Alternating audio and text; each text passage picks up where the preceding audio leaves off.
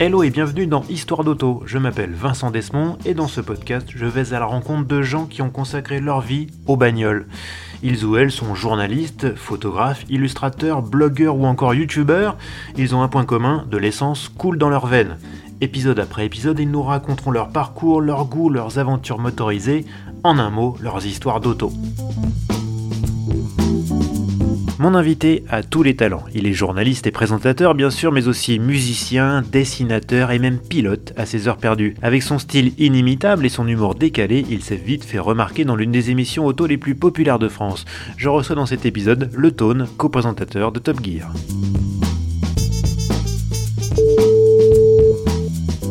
Yep. Salut Le Tone. Bonjour. Comment ça va Écoute, ça va bien Bon, merci, merci beaucoup d'avoir accepté mon invitation. Tu fais partie des, des invités que je voulais avoir dès que j'ai eu l'idée de ce podcast. En fait, il y a des noms comme ça qui sortent tout de suite et, euh, et le tien est, venu euh, tout de suite en sur le haut de la pile. Euh, me demande pas par contre pourquoi tu es l'invité du 14e épisode seulement. Peut-être parce que j'étais trop timide avant. Mais non, mais 14 c'est mon chiffre fétiche donc ça tombe très bien. Ah bah alors ça c'est formidable. C'était vraiment pas prévu, comme ça, mais écoute, ça tombe bien. Bon, écoute, avant de parler de bagnole, parce qu'on est quand même là pour parler de bagnole avant tout, mais on parle de, tu sais, on parle de, on parle de voitures, mais on parle surtout de vie, de la vie autour des voitures, de la vie dans les voitures, de la vie à côté des voitures. Mais avant de parler de tout ça, je voudrais quand même, euh, comme j'ai dit en intro, tu es un homme, tu as tous les talents, tu sais tout faire. Oh, j'adore quand on dit ça. c'est pas mal. Hein. et, peu de gens s'en souviennent, mais tu as, tu as débuté dans la musique. Tu as même eu un petit succès euh, dans le style électro au, tournant des années 2000. Est-ce que tu pourrais nous en parler un peu? Euh, ben, Avec plaisir. Euh, en fait, ça faisait quelques années déjà que je faisais du rap. Et oui. et je me suis installé à Bordeaux. j'ai suivi ma mère qui s'était installée à Bordeaux. Donc je faisais du rap à Bordeaux. Et personne ne voulait de de mes textes euh, égocentriques, euh, probablement de, de blanc euh, middle class. et il y a un label qui se montait qui, qui, était assez intéressant à Paris. Et ma femme, à l'époque, l'avait repéré et m'avait dit Tu devrais envoyer une cassette. Et donc, j'ai envoyé une cassette à ce label. Et j'ai envoyé en fait que les instrus de l'album de rap que j'avais préparé. Donc j'avais viré ma voix et ils m'ont appelé. J'ai signé avec ça et j'avais l'idée de faire pour la naissance de ma première fille un morceau un peu euh, hommage à Lee Scratch Perry, à Bruce Lee euh, et à la naissance de ma fille qui s'appelait Joli Dragon. Joli Dragon Où es-tu?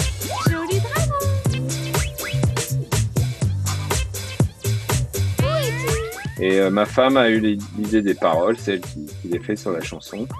Et euh, c'est un morceau qui a marché euh, dans le monde entier et qui m'a fait vivre de la musique pendant une bonne quinzaine d'années en pleine vague French Touch. J'étais ravi.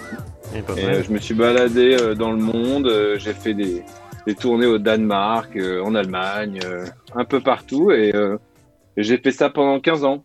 Génial. Ouais. Et, euh, et puis à un moment euh, où le streaming est arrivé, ça commençait, euh, je dirais, en début des années 10, quoi, 2008, 2009. Mhm.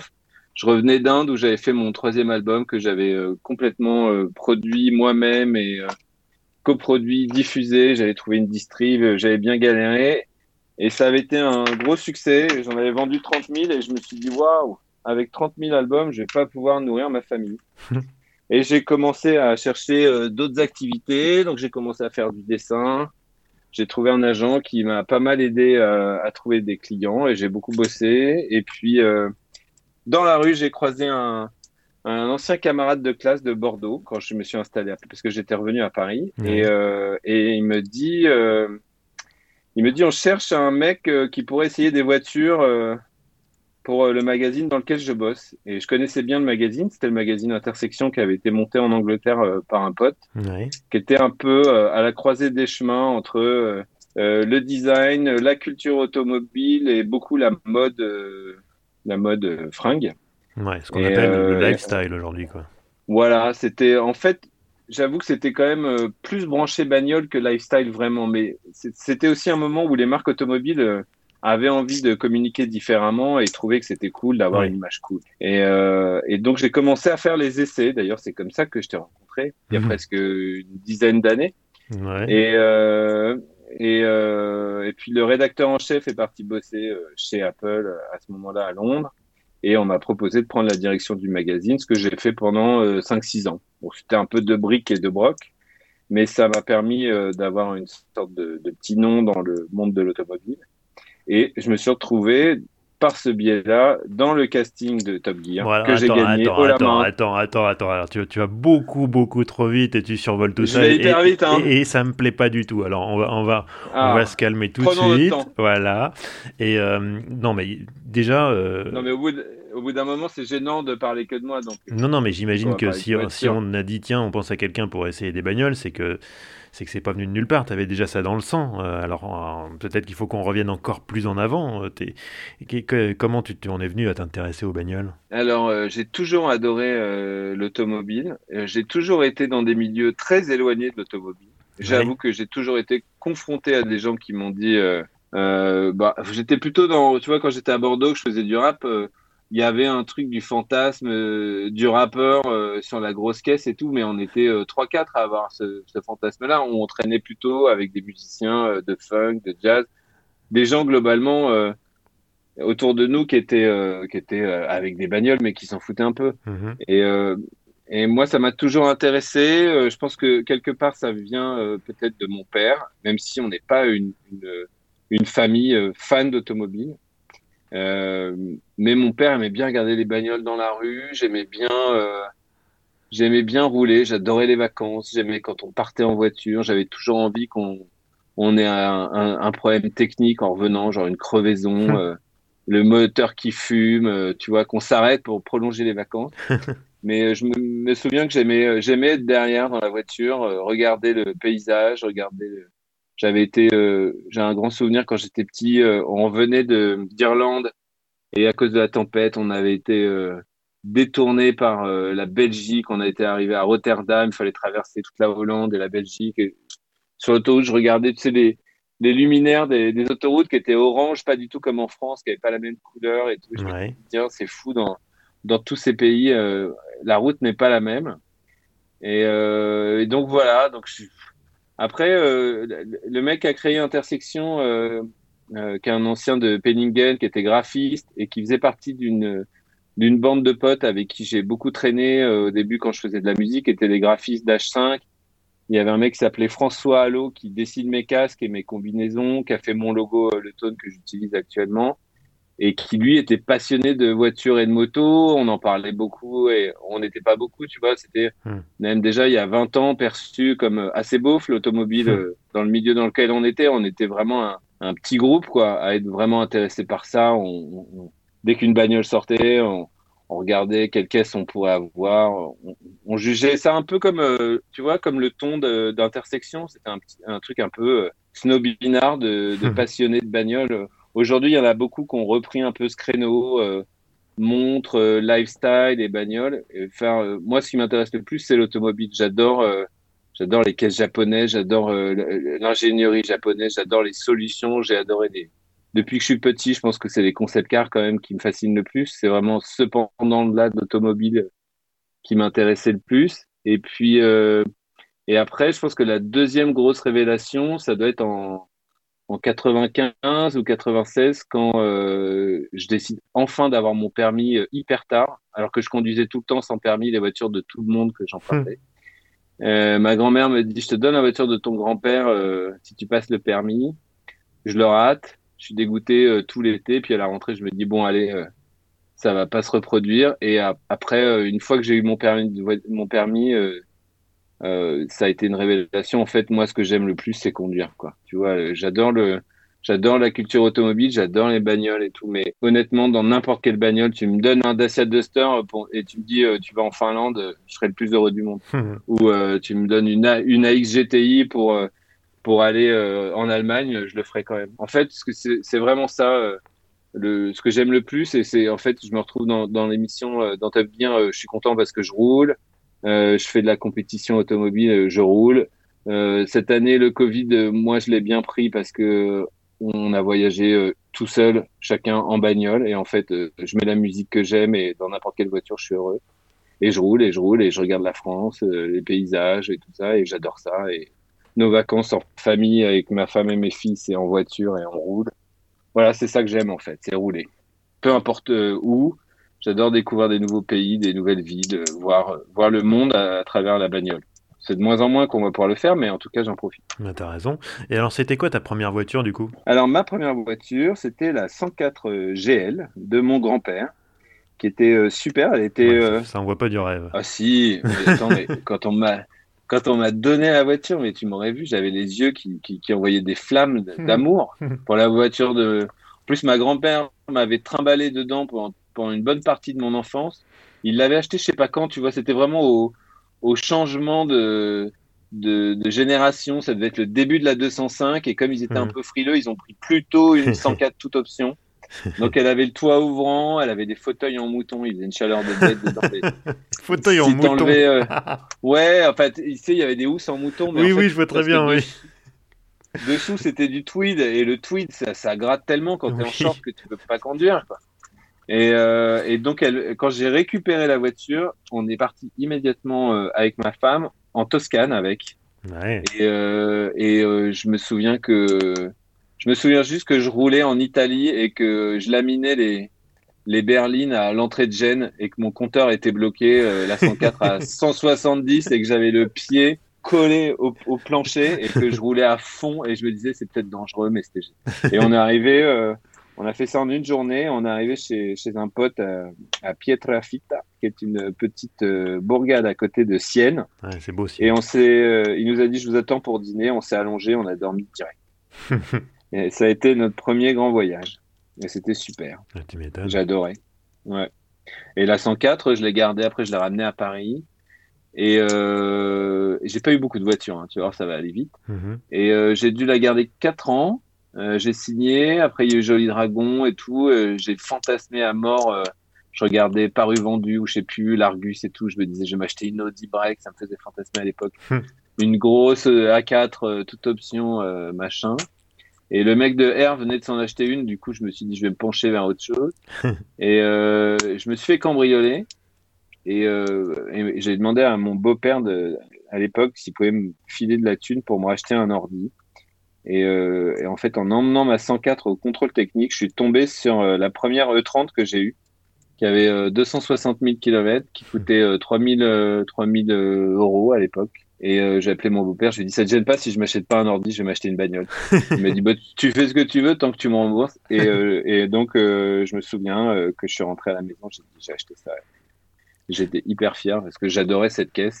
Bah oui. Je la trouvais euh, carrée, facile à dessiner et tout. Et puis je l'ai gardé quelques temps, euh, 3-4 ans. Et un mec m'est rentré dedans sur les Champs-Élysées. Il a pulvérisé la bagnole et je me suis racheté celle que j'ai aujourd'hui depuis euh, 12 ans, 13 ans. Voilà. Et j'ai eu trois voitures en fait. Qui est une 325i euh, IS, je sais plus. Alors, c'est une fausse IS. Elle a toutes les options de la IS, mais les, les, les puristes diront que c'est pas une vraie IS, et, et c'est vrai d'ailleurs. C'est hmm. parce que euh, la vraie IS était une série limitée créée par le Garage du Bac à Paris. Ouais, ouais. Et, euh, et elle, elle, elle, avait euh, plein d'options euh, Coolax, genre la boîte sport, ouais. le pour autobloquant, le châssis sport, les fauteuils sport, divers accessoires sportifs, le volant MTech 1, la poignée, enfin le levier de vitesse spécial et tout. moi j'ai tout ça, mais sur la carte grise j'ai 13 chevaux, ce qui correspond à une 325 normale. Et normalement le, la licorne 325 IS possède 14 chevaux fiscaux. Oui, à cause de la voilà, boîte mais, courte. Exactement. Mais moi, j'ai la boîte courte qui a été montée a posteriori ouais. par le propriétaire. Mais euh, je, je, vais te dire un truc, je m'en fous complètement. Je ne vendrai jamais cette bagnole. Elle m'appartient. Jean-Michel Juchet, que tu dois connaître, oui, oui, oui. Euh, me fait des propositions scandaleuses tous les ans pour que je daigne lui vendre, et, mais je ne lui vendrai. L'ancien directeur de la communication de BMW France, pour ceux qui ne connaissent pas. Exactement qui adore ma voiture, euh, qui l'a vue. C'est vrai qu'elle est très belle, elle est en super bon état euh, et elle roule régulièrement, donc c'est une voiture qui roule.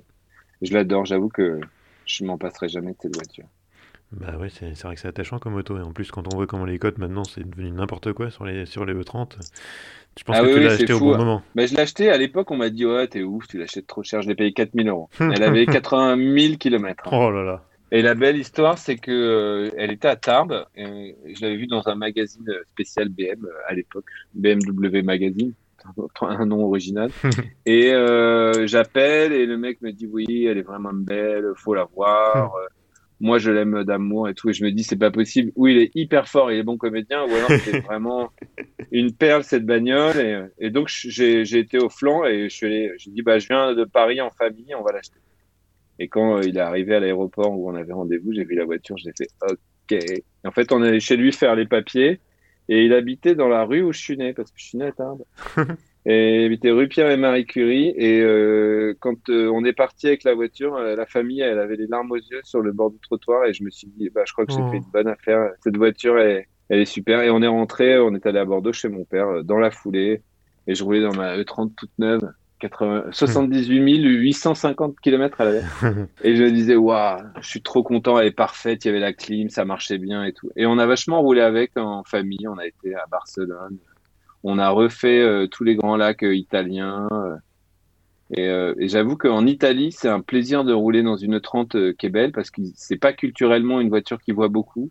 Mhm. Et les fans de bagnole, ils viennent direct parler. Mhm. Italien avec les mains et tout. Et et ça vraiment, ça les passionne de voir une 30 euh, nickel chrome. Euh, et j'avais toujours des, tu vois, je m'arrêtais à la station essence, les mecs qui venaient voir, ouais, elle est super belle, c'est génial. On n'en voit pas beaucoup. Et c'est vrai qu'en Italie, il n'y en a pas énormément de 30 Moins qu'en France ou, euh, ou dans les pays limitrophes de l'Allemagne, par exemple. Hmm. Même en, en, Angleterre, il y en a quelques-unes. On est allé en Angleterre avec aussi. Hmm. Ouais, c'est une voiture qui a toujours été aimée, quoi, si je comprends bien. Ouais, ouais, en fait, euh, je sais pas, c'était pas culturellement un truc dans ma famille, tu vois. Euh, ils m'ont toujours un peu pris la tête. Euh, ouais, c'est un peu la voiture des bandits, des machins. Mon père, il a bah, À l'époque, oui. À l'époque où tu l'as acheté, oui, c'était, ça, ça, avait encore la réputation un peu sulfureuse, le 30 Mais bon, aujourd'hui, c'est fini, ça. On verra quand mes fils achèteront des RS3. Et on leur dira, ouais, c'est, les caisses de Kaira. Bon, alors, euh, bon, écoute, euh, on va refermer un peu cette parenthèse-là. On va revenir euh, un peu à Top Gear, puisque tu abordais toi-même le sujet. Alors, mhm. donc ça, c'est 2015, tu débarques à la télé dans Top Gear. comment, comment, c'est, comment cette émission est venue à toi, ou comment tu es venu à cette émission? D'ailleurs, je ne sais pas dans quel sens ça s'est passé. On peut dire les deux, en fait.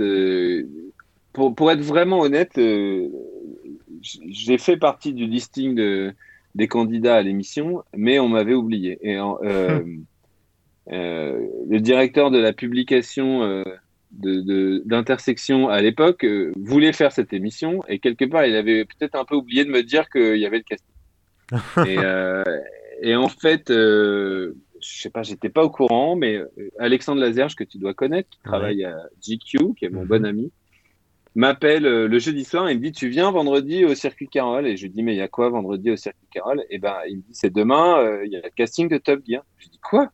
Ah, non non je suis pas du tout au courant et tout. Il me dit bah vite appelle euh, Delphine Benatar qui bosse à la BBC et, et, elle va te faire passer un essai devant la caméra.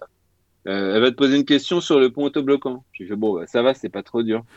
Et donc je fonce en, en scooter à la BBC je vois la nana elle me dit, euh, elle me pose trois questions euh, et, et, surtout à la fin, elle me dit si tu faisais une autre émission de de télé, laquelle serait-elle? Et donc je lui dis de manière hyper flagorneuse, bah moi c'est Top Gear ou rien. Et écoute, ça leur a vachement plu. Moi, je suis rentré en me disant, je suis vraiment un, un, un, petit. J'en ai fait trop, je suis cramé. Voilà. Ouais. suis vraiment un sale goujat. J'ai plein de petits mots qui me viendraient, mais dans ton podcast, ça va être censuré. Et en gros, je rentre et je dis à ma femme, j'ai tenté le truc du diable et tout. Bon, finalement, on m'appelle. Euh, Circuit Carole, je sais pas si tu l'as fait toi euh, le casting, mais ah non non non. Euh, bon, alors c'était assez marrant parce que moi je savais qu'on allait avoir une Lotus Exige R et, et je me disais tout le monde va faire pareil. Colin Chapman, Light is Right, euh, Lotus, c'est la caisse qu'il faut et tout. Et en fait, quand je suis arrivé sur place, je me suis dit, je vais défoncer cette caisse. Qu'est-ce que je pourrais dire de pire sur la Lotus? Et donc, j'ai trouvé tous les trucs qui me faisaient chier sur la Lotus, la visibilité arrière, euh, l'aileron, euh, voilà, le moteur de Toyota Celica. et, et en fait, au lieu de rouler comme un barjot, comme tout le monde a fait, euh, j'ai roulé à 50 km/h avec le coude à la portière. Et en fait, euh, ça a fait marrer tout le monde et surtout, ça m'a donné euh, deux fois plus de temps d'antenne, tu vois. Hmm. Donc ils ont pu monter euh, toutes mes meilleures punchlines et tout ça. Et du coup, on s'est retrouvé à la fin, on n'était plus que six. Il y avait un, un mec très connu qui, qui anime Automoto aujourd'hui, un autre, un YouTuber qui fait des petites observations Mhm. sur les voitures, et Bruce et Philippe et moi. Et je me dis, c'est bizarre quand même. euh, euh, les, deux autres euh, correspondent plus à mon profil, euh, un peu euh, univers de la voiture, euh, lifestyle et culture caisse. Il y a un vrai pilote, parce que je connaissais Bruce déjà, je connaissais son palmarès et, et sa carrière, et euh, une vedette euh, plus importante que nous tous, euh, Philippe Lelouch. Je me suis dit, c'est clairement euh, le moment de se faire pote avec Philippe et Bruce. Ça s'est fait assez naturellement. Quelle stratège. Euh, ouais, bah ouais, faut, faut réfléchir assez vite parfois. Bon, c'était pas difficile euh, vraiment avec Bruce parce que je l'avais vraiment euh, regardé faire des courses la nuit euh, pendant que je donnais le biberon à mes filles. Donc c'était le seul mec français de la grille en, en World Series, donc je savais à peu près que c'était lui. Et puis Philippe, je l'avais vu deux trois fois à la téloche et tout. En fait, on a assez vite accroché tous les trois. Euh, Il y a eu des hésitations et euh, j'ai ouï dire que euh, la BBC, les Anglais, euh, m'avaient trouvé un peu spécial, différent, et finalement euh, que je correspondais assez bien à un, à un personnage qui pourrait être euh, une sorte de de James May euh, plus moderne, tu Ouais. vois, plus euh, un peu plus ancré euh, dans le dans le contemporain, moins euh, branché bagnole ancienne, moins euh, moins vieux mec, euh, de, enfin plus euh, rigolo quoi. C'est vrai que Mais toujours un peu décalé, quoi. mais assez décalé, c'est ça qui leur plaisait en fait. Et puis euh, bon, euh, des trois, c'était quand même, il y avait que moi qui parlais de bagnole, donc euh, c'était pas difficile de, de faire le mec plus caisse que les deux autres, quoi. Donc voilà, écoute, en gros, c'est toujours facile à dire quand tu quand as gagné un casting et que tu, et que tu fais l'émission, mais je le sentais bien. Et puis un vendredi soir, je reçois un coup de fil euh, du producteur de l'époque qui me dit, écoute, euh, c'est bon, c'est toi qui fais l'émission, euh, rendez-vous lundi matin au château de Vincennes, on démarre. oui, d'accord, direct dans le bain. Et, et le lundi matin, je suis arrivé, on m'a équipé avec un micro. J'avais jamais fait ça de ma life. Et le mec, et d'ailleurs, on est toujours potes, Karim, qui était l'ingénieur du son de la première saison, était hyper rassurant. Il me dit, vas-y, loulou, t'inquiète. La télé, c'est plus t'en fais, plus c'est marrant. Euh, de toute façon, euh, c'est monté. Donc, euh, si t'as loupé une phrase, tu la refais. te prends pas la tête et tout. Et voilà, ils m'ont mis sur un bateau sur la Seine et j'ai fait Bastille, Bastille Pont de Levallois euh, dans la journée. Et voilà. Et j'ai dit le plus de conneries possible au mètre carré. Et en fait, ça a un peu, tu vois, donné le, le ton de ce que j'avais envie de faire dans l'émission, c'est-à-dire parler un peu du bateau, du moteur. J'ai demandé qu'est-ce que c'était comme euh, bateau, qu'est-ce que c'était comme moteur, machin. Et on, on faisait un remake d'une course de Top Gear UK euh, qui était euh, traverser une ville, Ouais. un par les airs, euh, l'autre machin. Et, et voilà, et puis après, on a eu de la chance, les audiences ont, ont suivi, et voilà, moi je me suis pas mal fait tailler sur les réseaux sociaux les deux premières années, parce que les gens remettaient vachement en question ma légitimité par rapport à l'automobile, et que c'est vrai que c'était pas facile d'arriver à dire ce que j'avais envie de dire sur l'automobile, euh, juste à travers le prisme euh, de, de- d'intersection qui était hyper confidentiel, et après dans Top Gear, les gens ils pensent que, euh, que ce qu'ils voient à l'antenne, donc euh, voilà. Donc, euh, heureusement, j'ai pu développer des documentaires à les grandeurs de l'automobile et je continue à en faire et ça, ça correspond pas mal à ma vision de l'automobile. Et, euh, on, et on va y revenir, on va y revenir, t'inquiète pas, t'inquiète pas. Mais du coup, euh, J'arrête pas de parler, hein, t'as vu, si non, tu mais c'est très, je- très bien, mais tu vois, c'est parfait, ça se passe très très bien. Écoute, euh, je suis épaté parce que quand on, quand on regarde l'émission, euh, on, on a vraiment l'impression qu'il y a une alchimie entre Bruce, Philippe et toi, c'est flagrant, c'est venu, très vite, comment ça se fait? Parce que vous avez même pas eu le temps de répéter, enfin, tu, tu- de, de ce que tu me dis, vous avez pas du tout eu le temps de répéter, vous t'as été jeté dans le bain directement et, et hop quoi. Ouais, Comment comment c'est venu ça? C'est venu vraiment, c'est venu tout seul, sans effort, c'est comme ça? Ouais, alors est-ce que c'est euh, est-ce que c'est euh, l'urgence, euh, je sais pas comment dire, c'est l'urgence, t'es dans un bateau et euh, on te met euh, au milieu de la mer avec euh, deux autres mecs, quelque part, il y a un moment où euh, si tu bosses pas en équipe, euh, tu vois, ton bateau, il va sombrer. Est-ce que, je pense que inconsciemment, on est trois individus assez euh, autonomes, tu vois, qu'on construit des carrières euh, seuls Ouais. ou entourés de gens avec qui ils ont bossé, mais globalement, un pilote, c'est quand même un mec hyper individualiste. Quand euh, moi, je faisais de la musique, c'était quand même d'abord ma musique, même si j'avais un agent, un manager, euh, des gens autour de moi, c'est quand même moi qui portais le projet. Et Philippe, euh, pareil, quand, quand tu es acteur, c'est quand même d'abord, c'est ton, ton ego, ton histoire que tu mets en avant.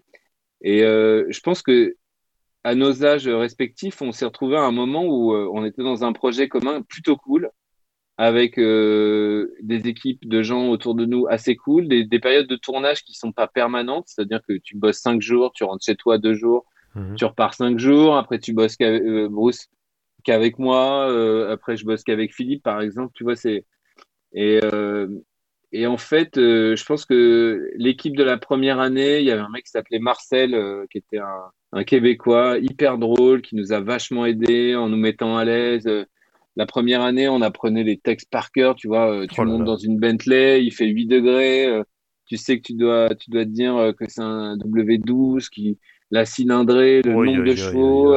voilà, donc tu as trois passages. il faut que tu, en même temps que tu mettes du rythme dans la caisse et en même temps que tu donnes les bonnes infos. Et si tu mets pas un peu d'humeur, et eh ben en fait, ça fait magazine. Et, et Top Gear, c'est pas une question de ah magazine. Donc, on a trouvé des trucs petit à petit. Moi, par exemple, en fait, je devenais bon au moment où on me disait c'est bon, t'as as, dit tout ce qu'il fallait, et il laissait tourner les caméras, tourner à l'intérieur. Et là, je, rentrais avec la caisse à l'hôtel et, je disais tout ce qui me passait par la tête, genre euh, des trucs euh, qui sont devenus un peu, euh, je sais pas, genre ma signature dans Top Gear, tu vois, c'est beau, ce cuir de cuir. ou tous les trucs débiles que tu fais avec tes potes en fait. Bah en fait, c'est ça. Top Gear, c'est ça, c'est t'es avec ton meilleur pote en bagnole et et tu déconnes, tu fais Ah, il y a un bouton téléphone, ça fait quoi? Ah, tiens, ça fait téléphone. Ah, il y a un bouton euh, nav, c'est quoi? Enfin, tu vois, toutes les conneries que tu peux faire à tes potes. Et, euh, et donc, euh, ça fait quand même sept ans qu'on fait ça et euh, on a fait des trucs ensemble. On est parti, euh, t'imagines, on a passé 15 jours au Japon, on a fait 1600 mmh. km en 15 jours. On s'est pris un torrent dans la gueule en Jordanie. Bruce, il nous a, il nous a foutu en vrac dans une dune. et puis, voilà, on, est devenu potes de boulot. Tu vois, c'est euh, bon avec, Bruce, on est euh, on est vraiment proche parce qu'il m'a coaché pendant mes premières saisons euh, en championnat de France de Caterham, donc je le voyais. On est passé le voir avec mes filles dans sa maison de campagne et maintenant c'est pareil. On va voir on va voir Philippe à Saint-Trope quand on est dans le coin. on se connaît, on, on, est des potes de boulot plus plus quoi. On a dormi sous la tente dans des déserts et ça nous a rapprochés. Euh, et, et, on aurait pu ne pas s'entendre, mais heureusement, on s'est entendus tous les trois assez bien. Je dis pas qu'on se prend pas la tête, hein, on se gueule dessus, ça nous arrive. on est tous les trois. Euh, ouais, c'est ça. Euh, on est tous les trois pas faciles. Enfin, les, les, troubles en l'occurrence. Ouais, les troubles. Philippe, c'est quand même le pire. Hein, je veux dire, bon, déjà, c'est une personne âgée, proche de la retraite. il est un peu ronchon. J'espère qu'il va écouter ça. J'espère qu'il va écouter ouais, j'espère aussi. J'adore me, J'adore me foutre de sa gueule. Et euh, lui, il aime bien quand c'est confort et tout, tu vois. Euh, euh, conduire, faire 10 tours sous la pluie dans un cabriolet sur un circuit, ça le fait pas marrer comme Bruce et moi, pareil. Mais je peux comprendre. Tu vois, il aime pas salir ses belles pompes de marque quand il saute d'un 4x4 dans une mare de boue. Mais en même temps, je, je sais plus, une fois, je, on, était, on était au Japon et je me retrouve dans la rizière avec ma MX5. Donc, je, m'endors au volant et je, je, sors de la route dans la rizière. Et bon, c'était plus ou moins organisé. Hein, faut pas croire qu'il y a, il y a huit caméras quand je m'endors euh, sur moi. Euh, Mais euh, bon, après, on savait pas trop. En fait, tu vois, ils me disent, t'arrives là dans la rizière, le paysan va venir, il va te gueuler dessus parce que tu es quand même dans la rizière. Il va vous dire de, de replanter du riz. Vous allez replanter du riz avec lui. et, et on lance la scène, en fait. On sait pas ce qui va se passer. Et, euh, et donc, bon, bah, moi, j'en fais des caisses. Je sors de ma caisse, je saute dans la boue. Évidemment, ça m'arrive à à, la taille euh, ou mi-cuisse. Et en fait, je me retourne et là, je vois que Philippe, il a enlevé son froc. Il est en slip avec des bottes et il fait bon bah je vais t'aider. Tu vois c'était pas prévu. je crois qu'on on a mis un quart d'heure à faire la prise avant tu vois tellement on était mort de rire quoi. J'imagine. Donc euh, ouais c'était vraiment drôle. Donc il peut le faire aussi. Voilà, euh, il y a eu, il y, a vraiment, euh, j'ai plein d'anecdotes de, super. La première fois qu'on a sauté en parachute, Bruce, il a fait 824 euh, 000 sauts dans sa vie. Hmm. Et nous, on se retrouve au-dessus de l'Ednon, le circuit dans les Cévennes, hmm. à sauter en parachute. Et Philippe et moi, on l'avait jamais fait de notre vie. Et donc, on voulait absolument pas dire qu'on avait peur l'un et l'autre. En fait, au moment où on va sauter, les deux, on s'aperçoit que l'autre, il est terrifié. Et donc, ça nous, ça nous pétrifie. Et on se regarde comme ça et je lui dis, euh, juste avant qu'il saute, je lui dis, fais pas de conneries, hein, parce que sinon, t'es juste mort, en fait. et donc, il saute comme ça et il me dit, putain, t'es chiant, au moment où j'ai sauté, tu dis ça, t'es vraiment un bâtard.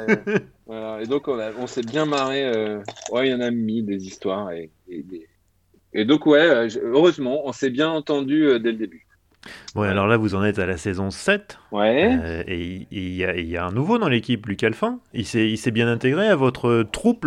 Qu'est-ce qu'il vous a apporté? Alors, euh, bah, déjà, ça fait un, un, quasi un pré-retraité pour que Philippe puisse jouer avec lui à, la belote, tu vois. Donc, le soir, euh, c'est cool. Ils s'entendent bien tous les deux. Comme ça, ils sont couchés à 9h avec sur la bringue.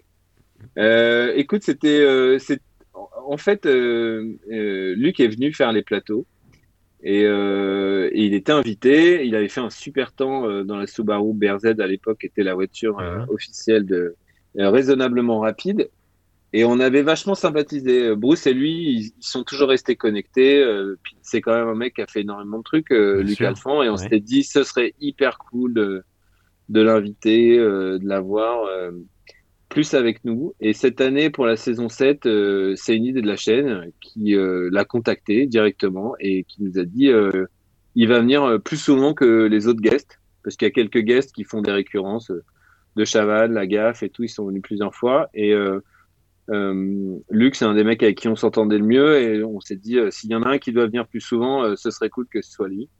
Et, et en fait, ça s'est passé assez bien. C'est assez drôle parce que il est pas du tout comme nous trois. Donc il amène un truc qui est assez différent. Moi, par exemple, j'ai commencé la saison euh, à, euh, à, tourner avec lui. On est allé euh, au Pays Basque, puis les deux autres nous ont rejoints pour son visitage en, Andorre. Donc j'ai vu assez vite, j'ai commencé à lui balancer des vannes comme je fais aux deux autres, et en fait, il était mort de rire. C'est-à-dire que il répond rien, mais ça le fait juste super marrer, quoi. Et je me suis dit, ça c'est cool, parce que généralement, quand on se balance des vannes, il y en a toujours un qui veut répondre, et, et euh, il y a toujours un qui dit un truc. Et là, lui, ça le fait juste rire.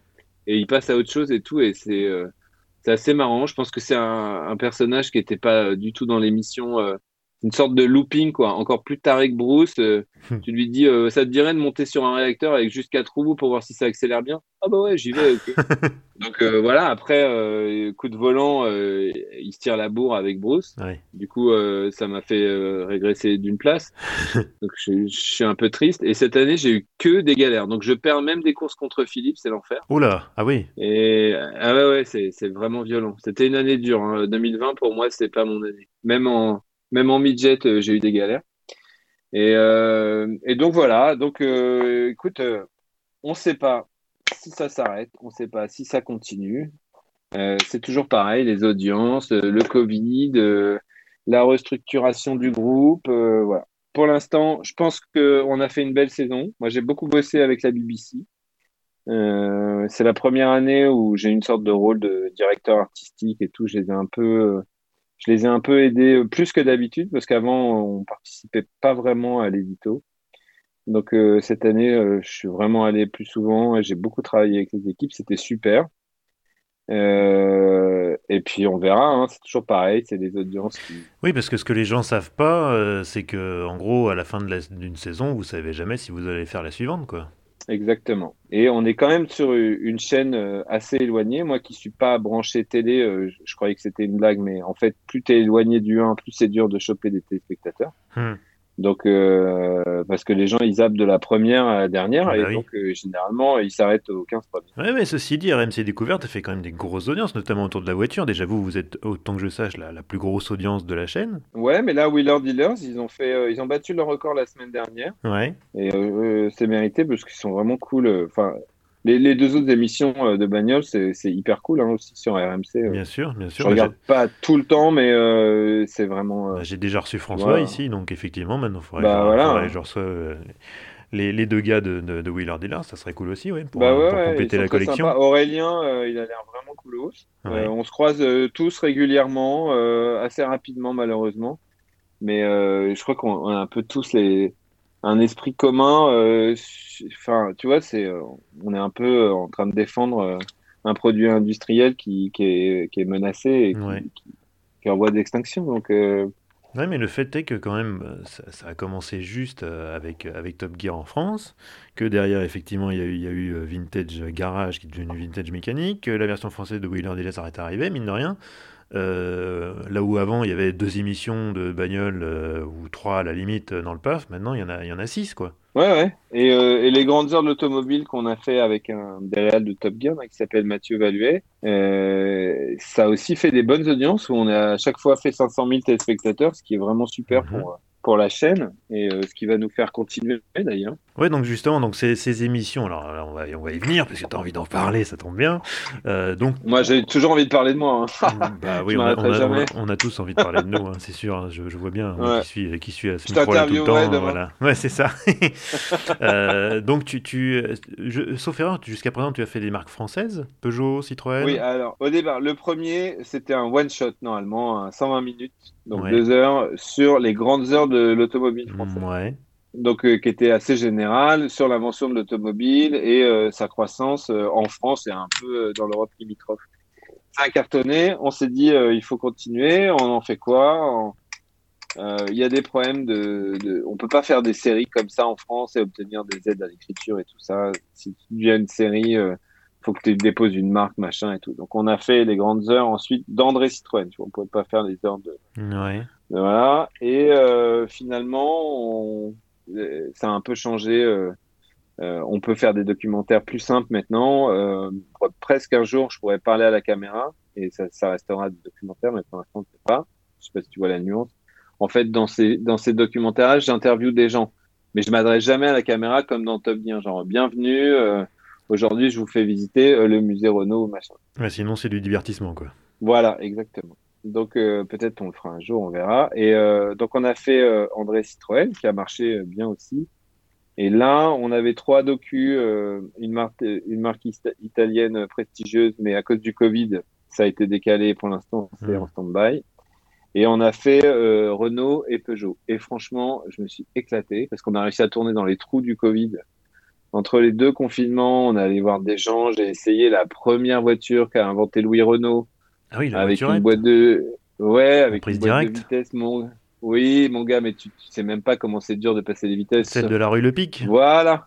Tu sais que la boîte de vitesse, pour passer entre les rapports, tu fais tourner une poignée de 270 degrés euh, circulairement à ton axe pour passer les rapports et que de l'autre côté, sur ton volant, tu as l'ouverture à l'allumage et les gaz qui sont indépendants. Enfin, laisse tomber. Oui, il avance. Mais ça, euh, les gaz qui sont séparés, bah, c'était comme ça à l'époque, oui. Avec le frein qui est encore à droite de, l'autre côté. Enfin bon.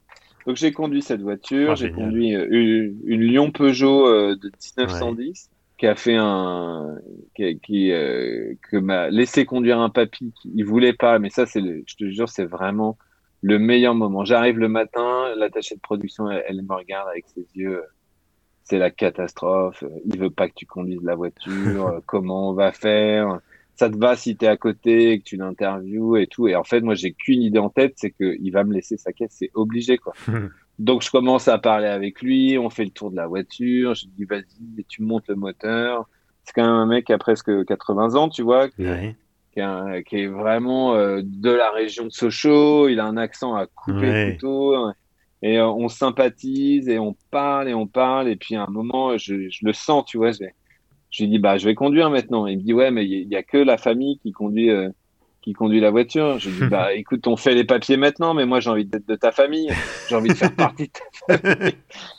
Et donc, euh, donc finalement, on se retrouve sur la route et tu vois, le mec me laisse conduire sa caisse. Et moi, je suis trop content de conduire une voiture de 1910 parce que j'adore toutes les bagnoles. Hmm. Et on est là dans les chemins et c'est super. Après, euh, qu'est-ce qu'on a fait euh, Une Reina Stella qui est quand même euh, une ah. énorme voiture française qui est magnifique. je me retrouve avec les mecs qui ont construit et développé la R5 Turbo à Montlhéry avec le mec qui m'appuie sur la cuisse, on me dit vas-y, mec, gaz à fond oh et tout. Euh. avec le mec en bord de piste qui dit on avait dit pas plus de 150. Hein. et, euh, et, voilà. Et ça, c'est vraiment, euh, je trouve que c'est euh, complémentaire à Top Gear, passionnant à faire. Je rencontre des gens, bah, tu vois, les, les gens, les gens qu'on aime, les fans de caisse, le club de 205 GTI euh, qui est dans l'est de la France et qui, qui m'amène euh, une 205 Turbo 16 euh, série 200, tu vois, la version hmm, client que je peux enfin essayer. on fait la course avec une 205 Turbo 16. Enfin, tu vois, c'est voilà, ça c'est super à faire et normalement ça va sortir, je pense, un petit peu avant la saison de Top Gear au printemps 2021 et j'avoue que j'aimerais bien en faire plein. Oui, parce que la Top Gear saison 7, donc ça a été décalé. Normalement, ça aurait dû sortir là en fin d'année, mais effectivement, à cause de l'épidémie, ça a été repoussé. Ouais, on tourne encore. Là, je pars euh, dimanche soir. C'est la dernière semaine de tournage. On, part à la montagne. D'accord. T'as pas le droit de dire évidemment ce que tu vas faire, évidemment. C'est top secret. Euh, c'est top secret. Mais là, j'ai écrit le sujet avec le réalisateur qui fait le sujet et euh, on va envoyer un max de conneries. ça promet. Ce que je peux te dire, ce que je peux te dire, c'est que je suis hyper content parce que je pars en BX break. En BX, ah bah, j'en connais quelqu'un, j'en connais quelques-uns qui ça fera plaisir. Ouais, ça va leur faire plaisir au début à mon avis. Après, euh, ah oui. Je sais qu'ils, qu'ils vont m'appeler en me disant t'es vraiment dégueulasse. Surtout que c'est triste à dire, mais euh, bon, la BX elle a 397 000 km. Ah oui, quand même. Euh, ouais, ouais. Et, euh, euh, et c'est hyper touchant parce que euh, on, a une sorte de régisseur, quelqu'un. là, par exemple, c'est moi qui ai choisi des voitures de ce road trip avec le réalisateur. Je dis, ce serait bien qu'on fasse un sujet sur les voitures de cette époque. Ça me tient à cœur et tout. Donc, ils ont été chercher les voitures. Et, et Damien, qui est, qui est, le responsable de, de, de l'achat des voitures, me dit il faut absolument que je te donne la lettre que m'a remis la propriétaire de la voiture. Et en fait, j'ai euh, quatre, quatre pages de manuscrites où elle raconte toute l'histoire de la voiture euh, dans la famille. Et c'est hyper touchant. Elle me dit voilà, c'est pas une voiture que vous achetez, vous achetez l'histoire d'une famille. Cette voiture nous a emmenés à tel endroit, à tel endroit, au mariage de machin, au mariage de trucs. Ils ont fait 400 000 kilomètres avec, donc ils l'ont acheté neuve et, euh, et ils viennent de la vendre. Eh ben. Bon, on les a prévenus, ils sont contents de la vendre à, l'émission. Ils savent que cette voiture va peut-être avoir des. Qui va finir en César. Euh, voilà. Non, normalement, non. J'aimerais bien la garder parce que vraiment, les BX Break, euh, ça fait partie des voitures qui m'intéressent. J'adore les breaks comme toi. Oui, c'est vrai. Mm. Euh, du coup, tu m'as tu, m'as troublé là, tu vois. Bon, alors. Bah, tu sais, je voulais m'acheter, je voulais m'acheter ta voiture, mais comme tu l'as fait, maintenant, j'ai dû la rayer de de, mon carnet, donc je suis sur d'autres trucs. On peut être plusieurs journalistes automobiles et avoir la même voiture, hein, c'est pas très grave, hein, tu sais. Ouais, mais honnêtement, euh, s'il y avait un mec qui arrivait euh, avec une 30 euh, récente, là, qui ça me ferait chier. je te dis en toute honnêteté, j'ai jamais acheté la même caisse que mes potes. Donc une fois que c'était fait, j'ai longtemps rêvé d'une Lexus euh, IS300 euh, Sport Cross, hein, enfin euh, le break. Voilà. Et j'ai un pote qui s'en a acheté une. là, j'ai un, bah, Yorgo, un de mes bons potes qui a créé Intersection, il vient de s'acheter la V60 T8 qui était dans mes targets aussi, et qu'elle mm j'aime bien. Et donc là, euh, j'aimerais bien m'acheter un break ouais, pour mettre mon vélo, pouvoir me balader et, mettre des caisses de pif quand je me voyage en France. Donc je suis sur les breaks, mais j'hésite. Hum. Bon alors, j'ai une question qui a été posée par un internaute sur Twitter. Cet internaute s'appelle Vincent, alors c'est un autre, hein, c'est pas moi. Euh, Vince, je te passe le bonjour au passage parce que je me doute que tu vas écouter cet épisode. Euh, lui, il posait la question quel est ton budget fringue? Alors moi, je trouve que parler d'argent, c'est un peu vulgaire, mais j'ai quand même envie de te demander la question que la France entière se pose. Tone, quel est le secret de ton style vestimentaire inimitable? Eh ben, euh, je, ne sais pas. C'est euh, ce que c'est ce que j'ai envie de mettre. Alors souvent, pour simplifier, on dit que je suis à la croisée des chemins entre un sapeur roi et, et, un, et un lord anglais. J'adorerais, mais honnêtement, euh, je pense que je suis une sorte de vieux rappeur qui a mal vieilli et, qui mélange euh, les baskets et le dandisme. Non, mais je crois que l'analyse entre mi-chemin entre le, le sapeur et le, et le lord anglais, il y, y a, de ça, ouais. C'est vrai que c'est pas mal vu. Ouais, j'aime bien les imprimés, j'aime bien les motifs, j'aime bien les patterns, les trucs qui se répètent. Euh, j'aime bien que ce soit assez voyant. Je pense que quelque part, le fait de faire Top Gear m'a désinhibé. C'est-à-dire que j'y vais vraiment parce que je sais que ça fait partie du, du, truc du spectacle. Ouais, ouais. Et ton personnage. Ça, ouais, mais en fait, j'avais vraiment envie de m'habiller comme ça. Et c'est vrai que si j'avais bossé dans une banque, je l'aurais jamais fait, tu vois. oui, c'est sûr. Et, et quand je faisais des concerts, j'aimais bien m'habiller spécialement pour les concerts. Peut-être que dans la vie, j'assumais moins et que en fait, euh, au bout d'un moment, je me suis dit, mais en fait, habille-toi comme tu as envie de t'habiller. Donc, honnêtement, je suis assez raisonnable. Je m'habille globalement euh, euh, euh chez H&M. J'ai deux, trois marques fétiches. J'adorerais m'habiller chez Gucci, mais je vais pas mettre 800, 800 balles dans un sweat, tu vois. Je préfère inviter ma famille au resto et et acheter des amortos pour ma trompe. Oui. Donc euh, voilà, c'est ouais, c'est H&M. je pense que c'est un bon budget annuel, ouais, effectivement, quand même. Surtout les baskets, quoi. Ça coûte cher les baskets. Ah oui, c'est clair. J'adore ça. Et... J'adore ça. Et euh, bon, je recycle après. je pourrais faire un jour des montages avec les, les fringues que j'ai déjà mis euh, durant les six saisons. Il y a des trucs que j'ai par exemple un toc, il y a une fringue que je mets une fois par saison de Top Gear en disant qu'elle me porte chance et elle a fait les sept saisons. Donc voilà, Vince, si tu veux t'amuser, trouve, enfin pas toi, hein, mais le Vince en question, trouve quel est cet accoutrement que j'ai mis chaque saison de Top Gear.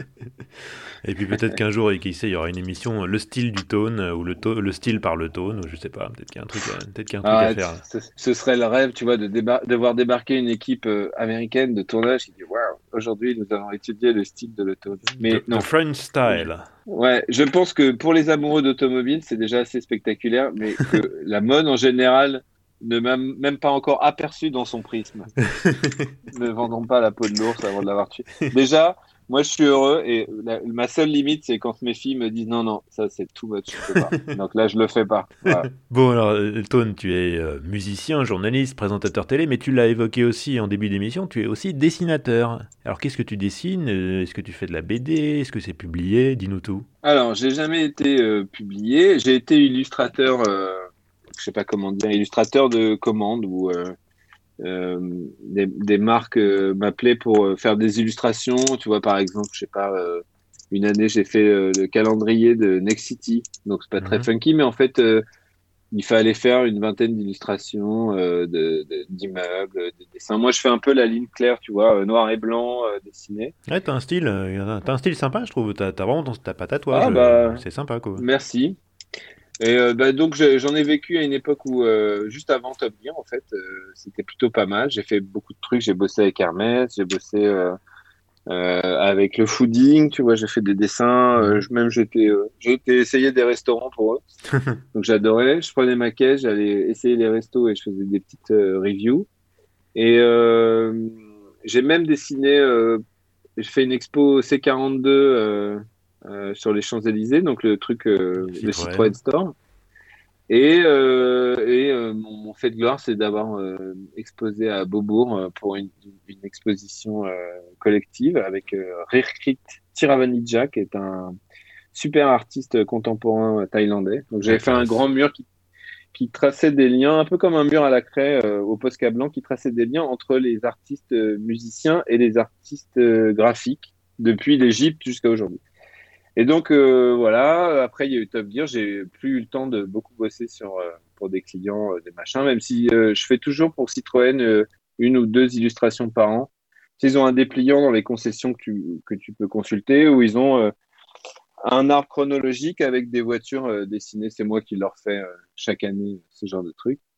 Et je me suis dit, qu'est-ce que je pourrais faire pour lier euh, l'automobile et euh, l'illustration. Et donc, euh, depuis un an, je fais une bande dessinée où je raconte exactement tout ce que je viens de te dire sur les anecdotes qui me lient à l'automobile hmm. depuis ma naissance et où j'essaie de comprendre comment j'en suis arrivé à être dingue de bagnole et, hmm.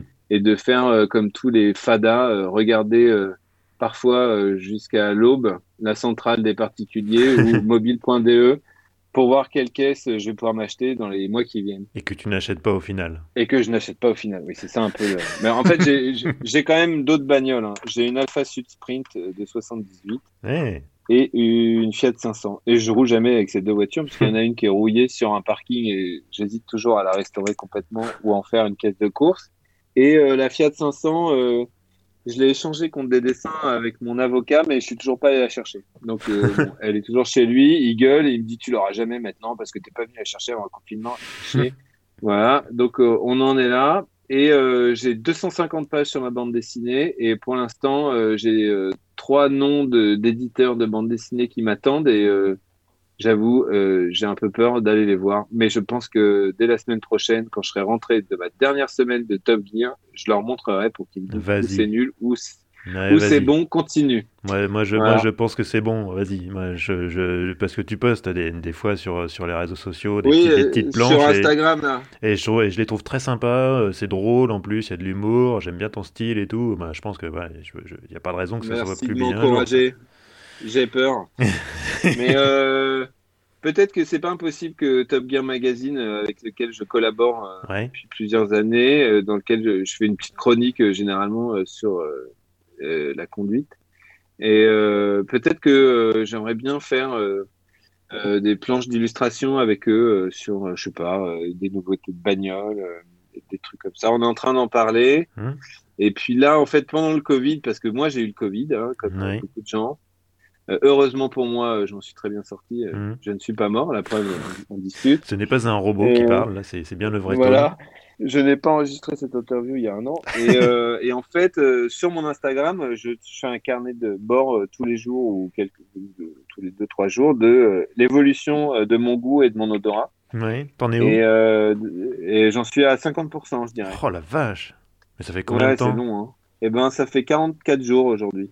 Ouais, quand Il y a des gens chez qui euh, c'est plus court et euh, l'anosmie, euh, la- l'anosmie, c'est le fait de perdre le goût et l'odorat. Ouais. L'anosmie la plus longue observée dans le monde est de 12 ans. Donc, euh, tu vois, je me dis que ça va. Ouais, ça va, ça va. Et du- du- mais du coup, tu, tu te fais rééduquer le goût? Comment ça marche? En fait, j'ai une copine qui est neuro qui m'avait expliqué, elle m'avait dit, si ce que tu peux faire, c'est tous les matins répéter la même séquence de d'odorat, donc euh, les trucs que tu aimes vraiment. Et Ouais. donc euh, moi, c'est les épices dans ma cuisine pour faire la bouffe, euh, mon café, parce que c'est le premier truc que je fais en me levant, c'est sentir le café dans la boîte à café. Mhm. Donc euh, je fais ça et quand euh, je suis face à une odeur que je connais, euh, je la dis à haute voix. c'est débile, mais euh, par exemple, j'ouvre ma boîte de café le matin et je sens et je dis café. Voilà. Tu te reprogrammes, quoi. Ouais, j'essaie de, de me reprogrammer. C'est vraiment neuro, tu vois. C'est c'est neuro, c'est euh, c'est la connexion entre les bulbes olfactifs et ta mémoire et ton cerveau qui compte. C'est plus euh, parce que tu as le nez pris ou parce que euh, tes canaux sûr. ils sont ouais. bouchés. C'est vraiment un truc qui s'est passé euh, entre les neurones et, et le cerveau. Par exemple, au tout début, quand ça a commencé un petit peu à revenir, mon cerveau il échangeait des odeurs. Donc j'avais une odeur de camembert, mais en fait c'était du roquefort. Mais c'était vraiment ça. Tu vois, il disait ah c'est du fromage. Ouais, vas-y on lui met euh, on lui met le patch fromage. Ouais, mais c'est pas le bon Jackie. Vite les neurones, changez, changez-le.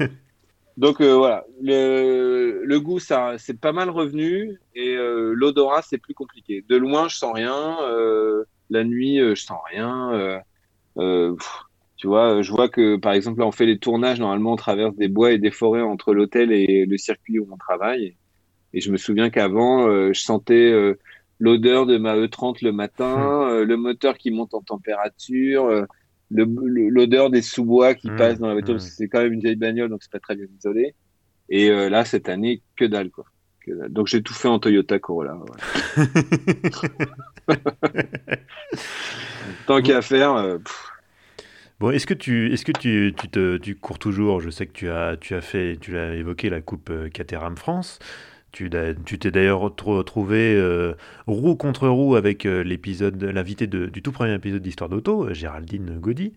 Euh, Ah ouais, Géraldine. Bah oui, oui, oui.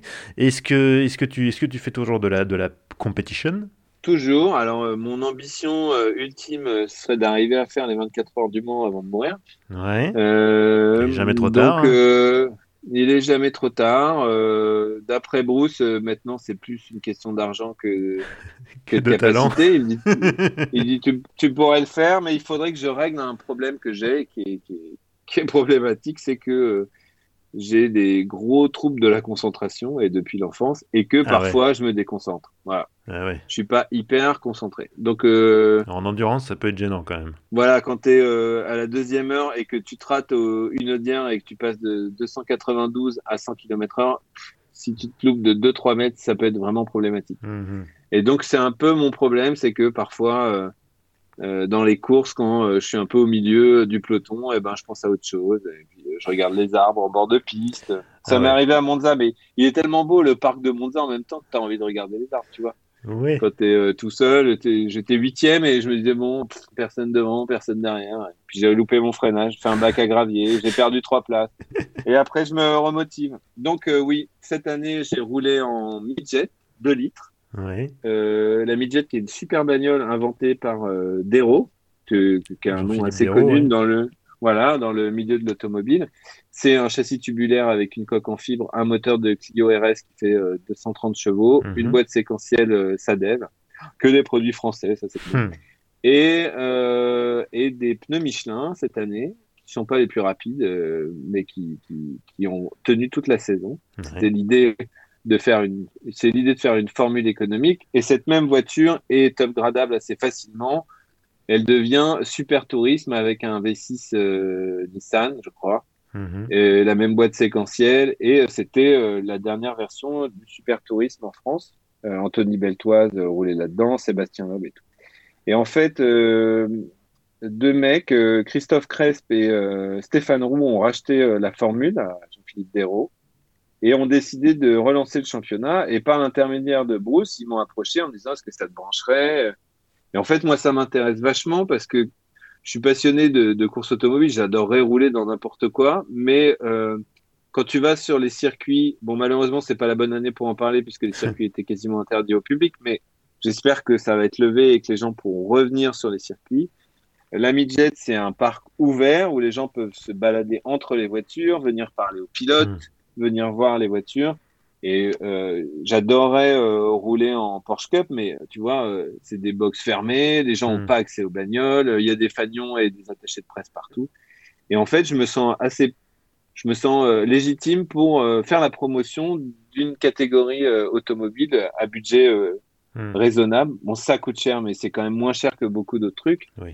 Et donc, bah, je suis devenu ambassadeur de leur formule. Donc, je fais des vidéos où je raconte mes courses qui ont été euh, plutôt mouvementés euh, cette année. Donc euh, j'ai une hmm. chaîne YouTube qui s'appelle Télétone, hmm. qui est très modeste. Hein. il faudrait poster, il faudrait poster une fois par semaine et moi généralement je sais plutôt une fois par mois, voire une fois tous les deux mois. Donc mais ça m'aide en fait à promouvoir. Je peux dire aux gens allez voir ma vidéo sur tel truc. Donc cette année, j'ai, ils m'ont payé tout le championnat et ils viennent de m'appeler la semaine dernière. Ils me disent qu'ils veulent recommencer, peut-être sur deux ou trois ans. Donc on est reparti et je vais rerouler en midget de litres euh, l'année prochaine et puis euh, je choperai tout ce qu'il y a à choper à côté euh, comme je sais pas une année j'ai fait le trophée Andros mmh. mais bon moi je suis plus circuit circuit circuit sec. Et donc j'aimerais bien essayer un proto par exemple, ça me plairait bien. Je me suis pas trop mal démerdé au simulateur donc si j'arrive à rester concentré, je peux rouler vite donc voilà. Donc voilà, je vais continuer l'année prochaine. Bon, bah, c'est une bonne nouvelle. Alors, j'ai une autre question de, d'un, ami qui s'appelle Dominique sur Facebook euh, qui pose une question très précise. Quelle est ta voiture préférée des années 80 euh, De préférence parmi celles que tu as essayées? Alors, du coup, il doit y avoir la série 3 E30, mais tu en as peut-être une autre? Euh, bah, La série 3 E30, c'est ma voiture. Hein. Elle est, tu vois, elle est presque hors catégorie. Alors, hmm. je cherche et je suis en train de, de réfléchir. Et c'est tellement dur. J'ai un, compte Pinterest. Qui sert uniquement à mettre les voitures dans lesquelles j'ai roulé. Euh, tu vois, c'est euh, le seul truc que j'ai trouvé pour être sérieux et classer les bagnoles mhm. pour me dire un jour si j'ai besoin de voir toutes les voitures dans lesquelles j'ai roulé. Ah, Donc à chaque fois que je sors d'une bagnole, ouais, chaque fois que je sors d'une bagnole, je rajoute cette voiture à mon compte euh, Pinterest. Hmm. Je crois que c'est pas vraiment les années 80, c'est début 90, mais la caisse qui m'a le plus impressionné, c'est la Honda NSX, la première. Ouais. Bon, alors peut-être parce que j'étais à Motegi et que euh, c'était ah une voiture japonaise et que c'est un ingénieur euh, de Honda qui me l'a apporté et, qui m'a dit voilà, euh, Ayrton Senna il a mis ses fesses dedans, voilà. Mais c'est une voiture qui est assez folle, qui fait un, son, V6 il fait un bruit de V8, hmm. la tenue de route t'arrives même pas à comprendre comment c'est une sorte de tapis volant hyper efficace. J'adore ce côté micro-ondes japonais en plastoc, tous les boutons c'est Honda, j'adore Honda. Euh, et, c'est une voiture super, quoi. J'ai adoré cette caisse. Et euh, dans les années 80, ouais, bah, je dirais ma voiture, quoi. Et plus ma voiture encore que la M3 E30, qui est une voiture folle, mais la 325i, c'est vraiment une voiture euh, pour rouler, quoi. Tu te mets en cinquième dans Paris, tu roules à 40 km heure en pleine nuit sur les bah Champs-Élysées. Puis rien ne remplace le 6 cylindres. Voilà, le 6 cylindres, c'est un gros chat et il miaule. Et puis j'adore faire découvrir cette voiture à des gens qui qui s'y intéressent pas, qui me disent ah elle est belle quand même. Puis après tu les tu les fais rouler avec les fenêtres ouvertes et ils disent ah mais c'est super agréable. Hmm. Ouais, c'est vraiment une super voiture la E30. J'aime beaucoup. J'aimerais bien avoir tout en cabriolet, euh, en break, en M3. J'aurais toute la série, ce serait super. Ouais, 80, euh, je sais pas c'est quoi ta voiture préférée? Bah, la voiture que j'adore dans les années 80, c'est la Fuego, quoi. La Renault 18 coupée. Ouais. Euh, c'est la première voiture que j'ai conduite, c'était la Renault. Ah, c'est pour ça, c'est pour ça, c'est sentimental alors. C'est la voiture de mon père, ouais. Ah bah oui, c'est normal. Ouais, euh, par exemple, euh, les Alpines, je suis pas bien assis dedans. Ça pourrait être super de dire j'adore les Alpines des années 80, mais c'est pas vrai parce que je suis pas bien assis dedans. Donc je peux pas apprécier la conduite. Donc voilà. Ouais, c'est la E30, la, caisse des années 80. La Mercedes de, de litre 3 c'est soupape, c'est cool aussi, mais c'est plus lourd. C'est moins marrant. Ouais, c'est moins sportif, oui. Ouais. Mais j'adore les caisses des années 80 quand même. J'aimerais bien euh, avoir une Porsche 3 euh, litres 2 avec la boîte G50 en, en vert. Une Porsche verte. J'aime bien les Porsche vertes. Les grenouilles. Ouais, les grenouilles, ouais. Un jour, j'en aurai une. Bah ouais, Ou alors, je euh, m'achète un, un bah, toi, parce que vu comment, vu comment les codes des 3 litres 2 ont flambé, si ça continue, ça va vite être inabordable. Hein. C'est 60 000 balles maintenant. Ah, c'est affolant, hein. ça se touchait à 20 000 il y, a, il, y a, il y a 15 ans. quoi. Exactement. J'en ai refusé une à une époque où j'étais hyper clairvoyant. Je dis, oh non, non. Mais s'il prend là, Tone, 20 000 balles en cabriolet euh, avec la boîte G50. Elle était belle en, plus, bleu, euh, intérieur euh, beige ou Havane. Mmh, ah ouais, sympa. Je... Ouais, non, je sais pas, j'ai pas de place. ouais, J'ai pas eu le nez creux sur ce coup-là. Mais bon, en même temps, moi, je vraiment, je pense pas à la spéculation. Si j'ai une, voiture, et c'est vrai qu'en ce moment, on veut plus regarder les, les BM E46 que les autres. Quoi. Bah oui, oui. coûte le, le, moins cher euh, pour le plus de plaisir. Ouais, je suis d'accord. Je suis d'accord. On fait un nouvel épisode sur toutes les voitures qu'on pourrait s'acheter à la prochaine fois? Ah bah sûrement, oui, de toute manière, euh, si tu veux revenir, tu es bienvenu, mais je, te, te mets pas à la porte tout de suite, hein, parce que tu sais que dans ce podcast, à, chaque, à la fin de chaque épisode, je pose quatre questions à mes invités, euh, des ah. questions rituelles. Et la première, c'est, bah, tu, tu, tu l'as évoqué de toi-même, tu passes tes jours et des jours et des nuits sur les sites d'annonces. C'est quoi ta dernière recherche? Ah ouais, ma dernière recherche, c'est. Euh, mais ça va peut-être ce sera peut-être ma, prochaine voiture. Ah. Euh, en, en, ce moment, je suis sur euh, bah, justement les Alpina E46 break. Les B3, 3 litres 3, voilà, ça, me plairait bien. Ah, c'est chaud à trouver ça. Ouais, c'est chaud à trouver avec une boîte manuelle encore plus, je te dis pas. Et verte avec les liserés. Tu les trouves en Belgique, en Allemagne? Ouais, Allemagne, euh, Allemagne, euh, Allemagne, Luxembourg, enfin tous ces pays-là. J'évite, c'est vrai, dans mes recherches, je me dis euh, un peu bizarre en Tchécoslovaquie ou en Pologne, j'y vais pas. la Hollande aussi, ils sont assez fans d'Alpina. Ouais. Il y a ça, et puis sinon, euh, C63S euh, AMG, j'aimerais bien. À la S, donc la, la, la biturbo. Ouais, la 510 chevaux, tant qu'à faire. oui, oui, oui, oui. Autant en avoir trop, quoi. Voilà, c'est mes, mes, recherches euh, actuelles. Et puis, de temps en temps, je me dis non, mais en fait, le vrai truc qui me ferait kiffer, c'est d'avoir une Porsche. Donc, euh, et on retourne au point de départ à la 3 litres 2 que tu as raté, etc. Bon, bref. Voilà, exactement. et le couteau remue tout seul dans la plaie, c'est génial. Voilà, Ton meilleur souvenir de road trip, Tone? Je suis sûr que t'en as plein, mais surtout avec Top Gear, mais celui qui t'a vraiment le plus marqué oh, euh, Franchement, je crois que c'est la première fois que je suis allé en Grèce avec mes filles. Ouais. Euh, où j'ai découvert les routes de Grèce et euh, j'ai vu que c'était le seul pays du monde où tu pouvais vraiment être en avance sur ce qu'indiquait ton GPS, puisqu'il n'y a pas de contrôle de police, qu'il y a des petits totems partout qui laissent penser que la route est hyper dangereuse et, c'est le cas. Hmm. et euh, et euh, je sais pas, c'était la première fois qu'on allait loin, on a pris le bateau, on a traversé l'Italie. on est arrivé en Grèce et on découvrait la Grèce en voiture et je pense que c'est un des plus chouettes road trips qu'on ait fait. J'avais une Skoda Octavia break ah toute neuve que qu'on m'avait prêté Clément du parc qui, hmm. est, devenu un pote et, euh, et, on avait fait tout le voyage dans cette Skoda et j'avais trouvé ça cool quand même les voitures modernes en me disant hmm. bon c'est une Skoda mais c'est pas si mal donc voilà c'est mon premier road trip euh, C'est celui que j'ai préféré. Après, dans Top Gear, on en fait beaucoup, mais on dort dans des bons hôtels. C'est pas la vie de famille. Quoi, oui, oui, oui. C'est pas, pas l'aventure. Non, j'aime être en famille pour road tripper. Ouais. Ton garage idéal, sans limite de budget, ça doit convenir à ta vie. T'as droit à quatre voitures. Alors, ah, c'est dur. On va faire simple. On va faire simple. J'aurai une, euh, j'aurai une Rolls. Ouais. Donc, une Ghost ou alors une, une Silver Seraph euh, Green Label avec le, le V12 euh, BM, tu sais, l'année où il l'avait fait. C'est pour moi une des La mal aimée. Ouais, mais en fait, je l'aime bien. Moi, je la trouve belle, cette voiture. Ça m'étonne pas. T'as toujours, as toujours pris le, le, choix un peu décalé, toi. Bah, je sais pas, mais vraiment. Les, les vilains canards que personne ne veut, toi, toi, tu les aimes bien. Ouais, mais en fait, cette voiture, elle est plutôt pas mal. Ah, si t'évites le V8 à compresseur euh, Bentley et que tu. Quand elle est équipée du V12 BMW, elle est vachement bien. Elle est... Les mecs qui l'ont, eh ben, ils ont trouvé ça cool. Parce que je connais des mecs qui ont des Rolls, moi. Et euh, donc, euh, j'aurais une Rolls, j'aurais une McLaren. Donc, euh, là, j'hésiterais entre euh, la 720S ou la 620R, qui est ma McLaren préférée, que j'ai adorée. Même pas une F1. Parce que et j'aurais une F1, mais euh, des années 70, parce que je trouve ça hyper beau. C'est super dangereux à conduire. Non, non, mais je parlais de la McLaren F1, la, de route, celle des, celle des années 90. Oh non, mais c'est vieux, t'as vu, il faut un PC pour la faire rouler. Euh, le PC, il est, il est même pas mis à jour et tout. Non, non, non, non. non la 620R, c'est une super bagnole. En plus, avec les petits fauteuils en carbone qui font 3 kg chacun, avec des pads en mousse et tout. C'est une voiture, euh, c'est une des voitures dans lesquelles j'ai eu le plus de plaisir à rouler.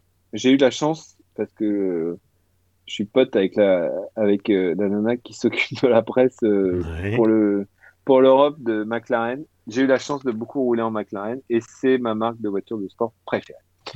Donc je suis très bien au volant, j'adore cette marque. En plus, c'est hyper artisanal. Parfois, il y a des bugs improbables. Une fois, je suis rentré, elle s'est éteinte complètement sur l'autoroute. Il n'y avait plus que le, le moteur, la jauge à essence et le compteur kilométrique qui marchaient. Donc je savais que je pouvais perdre mon permis et en même temps tout était noir et tout, c'était génial, j'adorais. Donc j'aurais ça, euh, j'aurais euh, une Jaguar XK120 parce que c'est vraiment une voiture euh, que je trouve magnifique. Oui, avec un moteur de légende. Voilà, que, que j'aimerais vraiment avoir. J'aurais une Mercedes 300 S7 qui est la première, à mon avis, supercar de l'histoire et qui est une voiture extraordinaire. Elle revient souvent celle-là dans les garages vidéo. Hein. Bah, je me souviens, je l'ai essayé à Malaga. Euh, elle était là pendant les essais. Euh, je, ne sais plus ce qu'on essayait. Je crois la nouvelle bah, classe C à l'époque. Non, mais je pense que peut-être la, SL de, 2000, euh, de 2000 par là, parce que régulièrement quand ils 2015. Des, essais, SL, ils ressortent les anciennes. Voilà, et je et j'étais dans la campagne avec le mec de Mercedes qui m'avait Tu vois, il y a toujours un, t'as toujours un, un, sbire qui te surveille dans ce genre de voiture. parce qu'elle coûte un million, donc évidemment, ils veulent pas, ils veulent pas qu'on la casse, quoi. Voilà. Et donc à un moment, le mec me dit non mais là c'est super, tu conduis sur le couple et tout. Il me dit vas-y tape dedans.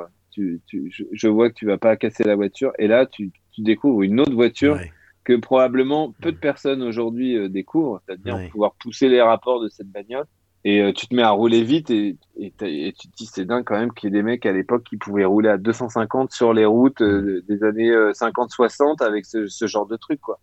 C'est quand tu freines en fait que c'est. Oui, voilà. En fait, c'est le seul truc qui a vieilli dans cette voiture, c'est les freins et la direction. Mais pour le reste, c'est extraordinaire, quoi. Le moteur, il est ah fabuleux, le châssis est extraordinaire. Euh, c'est, enfin, c'est une voiture de course. mais... l'huile, ça Mais je pense qu'à l'époque, euh, c'est les, les, gens qui, qui, essayaient ça, ils devaient avoir l'impression d'être montés dans un avion de chasse, dans un, dans un ovni, quoi. Enfin, c'était, c'était. Elle, elle, avait 30 ans d'avance, quoi. Exactement. C'est, euh, c'est une voiture dingue. Et j'ai oublié, pour mon garage idéal, j'aurais une, une Volkswagen Lupo GTI. Ouais, mais du coup, ça fait 5 là. Ah, c'est 5 Mais t'as pas dit non, au début Non, non, non, j'ai dit 4 voitures. J'ai dit 4 voitures. Budget illimité, ah. 4 voitures. Ah ouais, quelle ah, voiture j'avais compris. Ah oui, oui. bah oui. Ah ouais, attends, alors j'ai dit Donc la Rolls. dit euh, la Rolls, euh, qu'est-ce la, McLaren, la McLaren, la, la Jaguar XK120 et, euh, et, la Mercedes. Ouais. Bon, et une Lupo, une Lupo GTI, ça compte pas vraiment. c'est vrai, ça prend pas vraiment beaucoup de place dans un garage, je peux pas t'en vouloir quoi. Voilà. C'est vrai que c'était rigolo comme caisse, ouais. Ouais, c'est trop mignon. Il y a un mec qui m'a proposé la sienne, là. ça vaut quand même 10 000 balles d'occasion. Euh, ouais, ça fait cher quand même, faut peut-être pas exagérer non plus. Ouais, Non. C'est rigolo. Et j'avais essayé plus, la- euh, voilà. La XL1, tu te souviens de la XL1 Ouais, c'était le, le truc euh, diesel hyper profilé, là, hybride. là. Voilà, avec euh, les, les portes en élytre et tout, et Ouais. les, les rétroviseurs euh, avec des iPods, des iPhones dans les portières. Ouais, J'avais ouais. bien kiffé. Aujourd'hui, je pense que tu peux un peu te la péter avec cette caisse. C'est pas si mal. Ouais. Je sais pas combien ça coûte. Tiens, je vais aller regarder les sites ce soir. ouais, je, je pense déjà faut en trouver parce que je sais pas combien ils en ont vendu, mais à mon avis pas beaucoup. À mon avis, attends, je... faut pas que je regarde maintenant, sinon je vais non, être déconcentré pendant tu vas, tu vas, tu vas- sinon je vais te perdre là. De toute manière, on a, on a presque Voilà. fini. Là, c'est la dernière question. Si tu ne devais conduire qu'une seule auto jusqu'à la fin de tes jours, qu'est-ce que ça serait? Bah, je l'ai déjà. J'étais sûr que tu allais répondre ça. Ah bah oui, c'est sûr. Mes filles, elles vont passer leur permis, elles vont la conduire. J'espère qu'elles l'applieront pas. Mais... Bah ouais, ça serait dommage quand même. Bah oui. Mais euh, évidemment, ce sera cette voiture si on a encore le droit de. Écoute, euh, à chaque fois que je suis sorti avec dans Paris à des heures euh, interdites, ça s'est toujours fini de la même manière. Où euh, les policiers m'ont dit Ah ouais, elle est vraiment belle quand même. Et on finit toujours par faire le tour de la bagnole et je leur montre les fauteuils, et je leur montre le volant et les mecs ils me disent Bon ben faites attention. hein. Et normalement, je, je- si j'ai une voiture plus récente et tout, je la passerai en collection et après je serai tranquille. Mais on m'a jamais vraiment pris la tête avec cette vieille voiture. Je crois que c'est vraiment les vieilles bagnoles toutes cabossées qui polluent, qui, qui font de la fumée, que, Ouais. qui font arrêter. Mais je connais personne qui s'est fait euh, qui s'est fait arrêter, euh, amender avec sa, son Young Timer euh, en bon état et propre quoi. Donc euh, Il y a peut-être encore un peu d'espoir. et ouais, il y a un peu un délit de faciès sur les voitures. Quoi. Je crois que globalement, si c'est des Peugeot euh, 306 diesel cabossés, elles ont moins de chances que ma 30 de passer Ouais, à travers. c'est pas bon, faux. voilà, croisons les doigts, on verra combien de temps ça dure. Eh ben, Toon, merci beaucoup. Je t'en prie. Alors, bon, on te retrouve, on te retrouve partout. Hein. Tu es sur euh, les réseaux sociaux, Facebook, Twitter, Instagram, tu l'as dit YouTube. Je mettrai les liens dans, les- dans la description euh, du, du podcast. Euh, donc, on te retrouvera, euh, si j'ai bien compris, pour Top Gear, donc a priori mars. Euh, J'espère, mars, et normalement les grandes heures de Renault et de Peugeot, peut-être avant. C'est possible que ce soit avant. Euh, le, le- c'est vraiment Instagram lequel, le réseau sur lequel je suis le plus présent. Je réponds aux gens qui, qui m'envoient des trucs gentils généralement. Ouais. Et, euh, et c'est là où je mets les stories. euh, C'est le seul endroit où je mets mes stories quotidiennes, mes petits dessins, mes machins. Mhm. Et, euh, et je fais des playlists aussi une fois par mois pour écouter dans votre bagnole. Hum. Ça, ça- ça s'appelle euh, Cartone. Hyper original. Et c'est sur, c'est sur, euh, c'est sur une plateforme euh, genre Spotify ou? Ouais, y a, je l'ai fait en trois formats. Je fais euh, Spotify, Deezer et euh, musique d'Apple. Et en gros, je les poste euh, dans les trois premiers jours de chaque mois euh, sur mon Facebook avec les liens. Bon, bah, ça va faire beaucoup de Ouais. liens dans la description du podcast, mais écoute, ça sera, ça sera très bien. Ouais, tu vas trouver sans problème. C'est bien les liens. Ouais, Ça super. crée des liens. Exactement, exactement. Et ce que je dis toujours, la voiture, c'est le meilleur réseau social. Mais carrément. C'est Hmm. carrément. T'as envie d'aller quelque part, t'as envie d'y aller en voiture. Bah oui, bah oui. Bon, Et il y puis, a- une fois que des t'arrives gens qui- t'arrives avec la bonne voiture, bah tu, tu crées des discussions, tu crées des échanges, c'est ça qui est bien aussi. Complètement. C'est trop bon de conduire. Bon bah Tone, hein, je vais te laisser tranquille, Bon, bah, je vais te laisser te reposer, je crois que t'as eu une journée un peu un peu remplie, donc euh, va, va te reposer, moi aussi je vais aller faire un bon dodo, et puis, euh, et puis au plaisir euh, de rediscuter, et peut-être qu'on se retrouvera sur ce, sur ce magnifique podcast. Avec plaisir. Merci à toi. Salut Tone, bye bye, merci. Salut. Au revoir à tous. Ciao.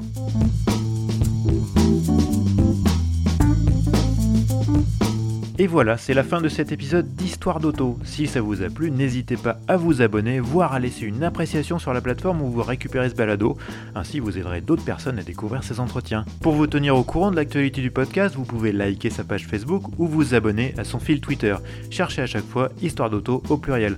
Enfin, vous pouvez me joindre par mail, histoiredauto.gmail.com pour vos commentaires, suggestions ou idées. Quant à moi, je vous donne rendez-vous d'ici une quinzaine de jours pour un nouvel épisode. A bientôt et bonne route